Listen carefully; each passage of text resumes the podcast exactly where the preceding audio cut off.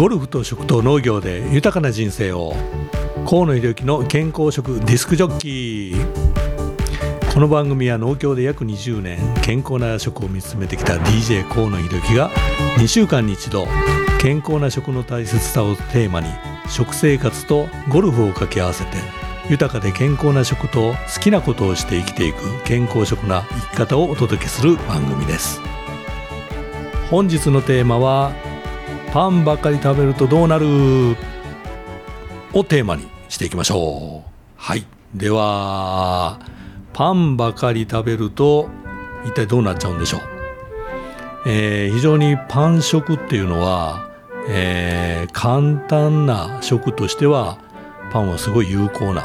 パン食っていうのはすごい有効ですよね。で僕自身も時間がない朝起きてすぐうん、バタバタってしてる中で、えー、最悪食べないとか、はい、あとパンをかじって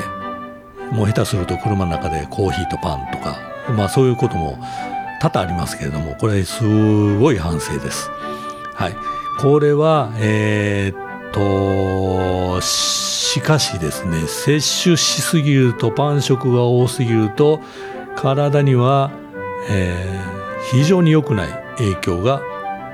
実は起きているということになっています。はい、一つは消化胃の中に入って消化にはハテナが多いパンっていうのは、えー、どんどんどんどん食べると量も増えて胃の中で消化しやすいと思ってらっしゃる方が結構リスナーの方多いのかなと思います。けど意外に、えー、これをまた、あのー、いろんな、うん、文献を読んでいくとですね胃にとってはご飯もそうなんですけれども胃にとっては消化の悪い食べ物になってるそうなんですね。食べるとどんどんどんどん消化しきれなくて胃の中に溜まってるっていう、えー、パンはそういうような悪い影響がえー、出てるっていう食物の一つらしいですね。でなぜそしたら胃に、えー、残ってるものが悪いかというとこれはよく知られているのは、えー、パンは小麦が主流になってる原材料になってますよね。この小麦に含まれてるグルテンこのグルテンが実は体には良くない。でこのグルテンはえー、消化しづらい。なかなか胃で消化をしてくれない。ということらしいです。でこの消化未消化のまま吸収されたこのタンパク質というのがアレルギーの原因になるというふうに言われてるそうです。なので、えー、最近はグルテンフリーとかいろんなまた全粒粉とかいろんなパンが出てますけれどもできるだけ取るとしたらその全粒粉がいいよっていうようなことはもう以前からあの言われてるんで皆さんご存知かなと思いますがなかなかけどあのお値段とですね、えー、高いんですよねそういうパンっていうのが。はい、でそういうことを考えていくとご飯を、うん、に切り替える方がいいのかなというふうに僕自身は思ってます。あとえっとですねもう一つえー、プレジデントという雑誌がありますがそこに載ってたのは朝のパンをやめませんか？という本が出てるんですね。その本の紹介だったんですけどまずあのドクターが、えー、こういったあの本を書物を出されてるんですよこの朝のパンをやめませんか？という、えー、本に載ってるのは、えーまあ、結論からいきますと患者さんがえー、朝のパン食をやめた。ご飯食に切り替えた、えー、その時から、えー、ずっと続けていくと患者さんの方からは胃もたれがなくなった。それと逆流感が少なくなった。あとは、えー、っとお腹を通すことが少なくなった。もう一つこれは、えー、意外や意外、えー、痩せた。はい。最えー、と1回目とこう2回目にお話しさせてもらった、えー、実はお腹の持ちがいいので、えー、どんどんどんどんこう食べることを続けていくと食べるのが癖になって少なくてもいいあの胃の空腹感が、えー、パンを食べることによって、えー、なぜかまた回数が増えていくっていうようなことになってるのかな。で腹持ちにご飯に切り替えることによって、えー、その何回も取るっていう、よくあるのが、まあ、お菓子を食べたりとかねそういう癖になったりとかしますけど、まあ、そういったところをどんどんどんどん食生活を改善していくことで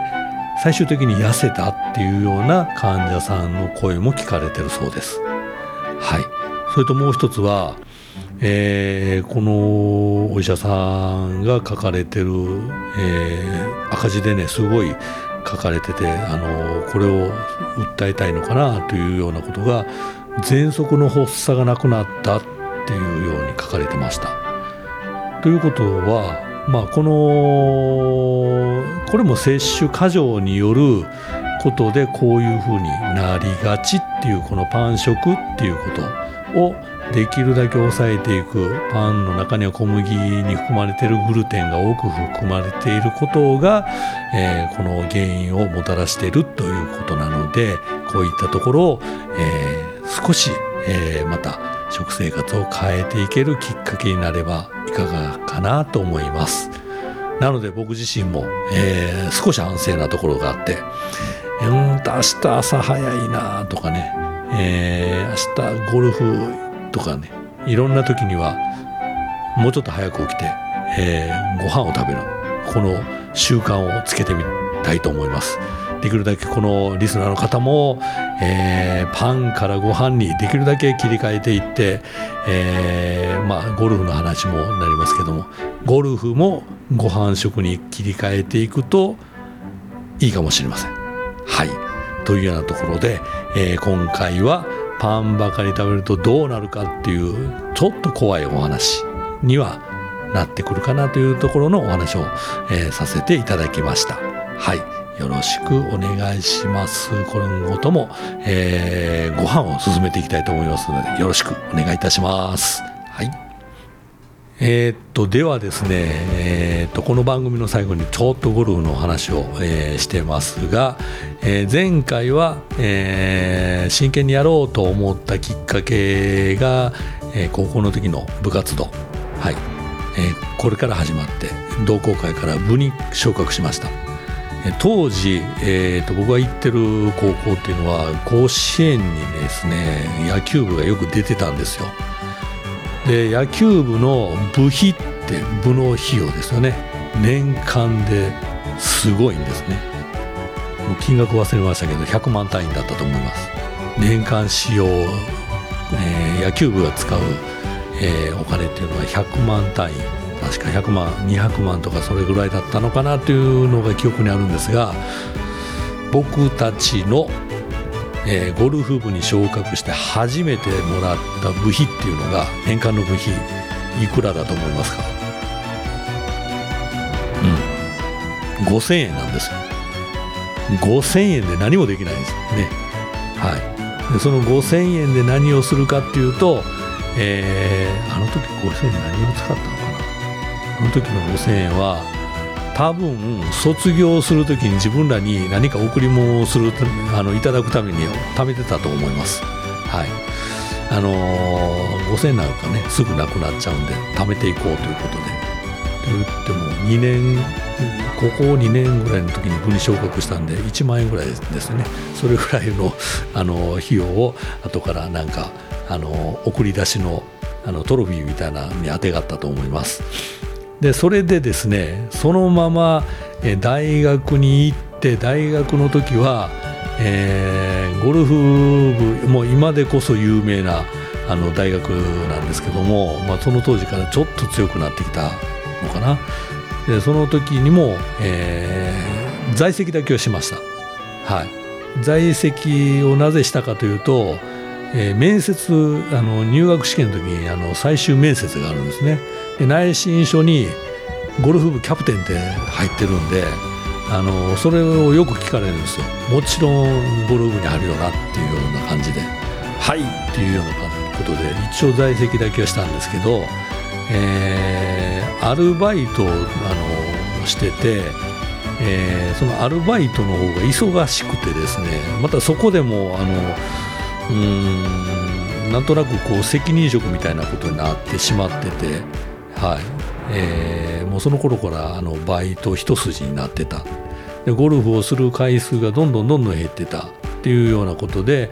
えー、在籍はしながら、えー、試合も出ず、えー、ゴルフがたまに行くぐらいというような、えー、そういう時代でしたね。はい、年に数回かのラウンドとかたまに練習に行って、えー、せっかくこう高校の時に試合とかいろいろ出てたことが真逆のようなゴルフの生活になってたというようなのが、えー、思い出として残ってます。はい、それで、えー、この年に数回のラウンドとたまに行く練習をしてた大学の4年間が終わって、え、就職しました、え、その最初の就職先で、えー、ゴルフのコンペがありました。社内コンペっていうのがあって。その社内コンペで、えー、まあまあゴルフをやってたということをちらっとそこの会社のとこにも言ってたんで「お前出ろよ」ということで、はい、出させていただいてあ多分やってないからあんまりスコアも良くないやろなって言いながらもうんと最終は蓋を開けると結果発表でいくとなんと余裕で優勝してしまってたんですね。はい、で簡単なコースだったと思うんですけどあれっていうようなことであれゴルフって意外にその1回やってると忘れてないんだなというようなことが、えー、ゴルフを今でも続けてる今度はきっかけになったのが就職先でのコンペでの優勝っていうことでございます。はい、こんな感じで、えー、どんどんどんどんとゴルフを始めていって、えー、高校大学と進んで、えー、就職をしてまたゴルフを真剣に、え本格的に今度は本格的にやっていくっていうきっかけになったのが就職先でのコンペの優勝というようなことになってます。はいまたこういうお話をまた次回からも続けていきたいと思いますのでどうぞよろしくお願いいたします。いかがでしたか？河野博之の健康食ディスクジョッキー。次回もお楽しみに。